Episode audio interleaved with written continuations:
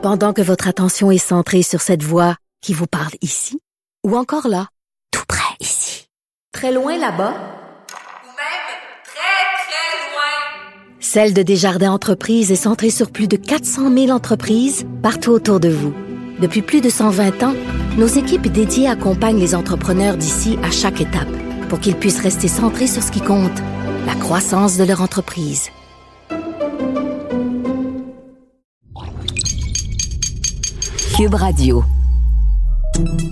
Salut, c'est Charles Tran avec l'équipe dans 5 minutes. On s'intéresse aux sciences, à l'histoire et à l'actualité. Aujourd'hui, on parle d'histoire, les pandémies dans l'histoire. La COVID-19, c'est pas la première pandémie, on le sait, la peste, le choléra, la grippe. Il y en a eu et il y en aura d'autres puisqu'on vit avec ces réalités depuis toujours.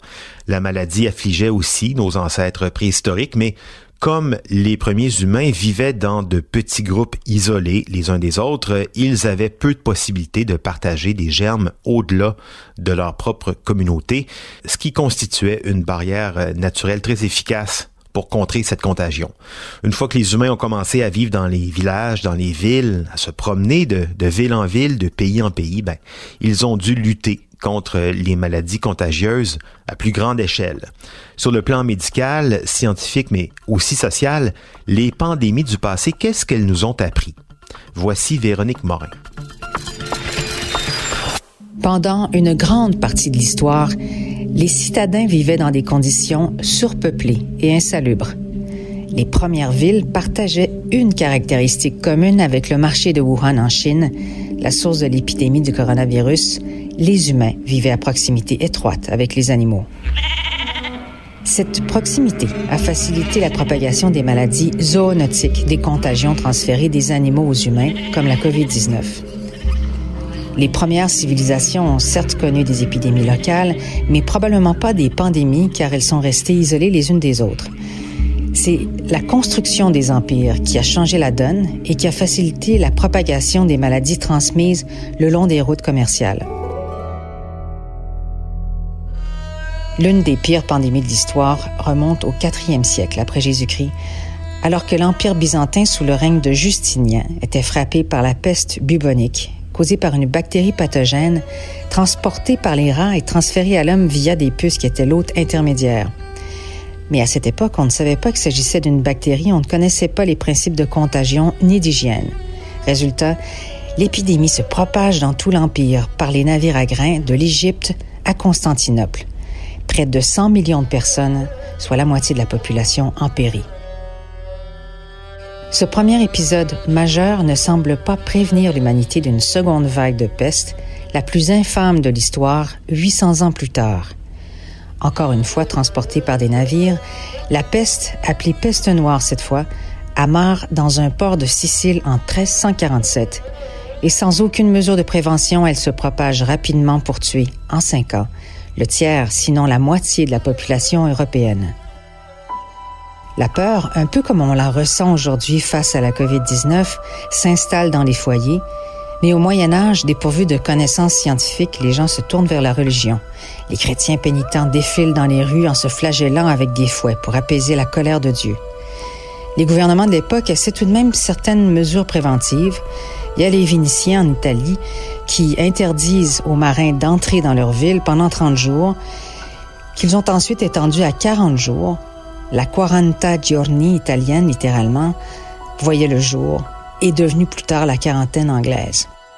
Dans certaines villes, les autorités enferment les personnes infectées dans leur maison ou les rassemblent dans des centres appelés des lazaretti, les précurseurs des mesures de confinement actuelles. Les villes de l'époque étaient entourées par des murs et étaient plus facilement gardées en positionnant des soldats à chaque entrée. Les rues étaient désinfectées en brûlant des branches de genévrier et les maisons qui avaient été infectées étaient purifiées au soufre. Les médecins étaient protégés par des masques en forme de bec, comme les FFP2 qu'on connaît aujourd'hui. Les marchés, les écoles et les événements publics étaient interdits. Si la médecine tâtonne encore à la fin du Moyen Âge, elle démontre que nous n'avons rien inventé et que la quarantaine, le confinement et certaines mesures sanitaires étaient déjà mises en place avant même la découverte des microbes. certaines mesures d'hygiène commencent à s'imposer, dont le fait de changer de linge à partir du 16e siècle. Puis, le lavage des mains est recommandé par un médecin hongrois, Ignace Semmelweis, au début du 19e siècle. Et puis, les épisodes de choléra au 19e siècle nous apprennent des principes de transmission de cette maladie par l'eau. Nous sommes alors au tout début des initiatives de santé publique. Des pandémies de grippe se sont produites périodiquement au cours du 20e siècle, dont la pire, la grippe espagnole de 1918 à 1919, causée par le virus du H1N1, tuant 50 millions de personnes dans le monde. Puis la grippe asiatique de 1957, la grippe de Hong Kong en 1968 et l'épidémie de SRAS en 2003. Certains historiens et experts comparent la gestion actuelle du gouvernement américain à celle de l'époque de la grippe espagnole, alors que dans les deux cas, les autorités ont minimisé la menace. Oui, l'histoire nous apprend donc aujourd'hui que malgré les connaissances en infectiologie, en santé publique, qui sont beaucoup plus avancées et qui permettent de sauver beaucoup de vies, certains gouvernements ont une approche euh, plutôt médiévale, voire préhistorique dans la gestion de crise, ce qui incite beaucoup de peur dans la population. Et ça aussi, c'est contagieux, la peur, hein, surtout quand il y a un manque de transparence dans la communication, ça n'aide pas. L'une des leçons les plus importantes des pandémies du passé et sans doute de celle-ci, c'est ça. C'est l'importance de la communication pour déjouer les peurs et donc la maladie elle-même. Merci beaucoup Véronique Morin. C'était en cinq minutes.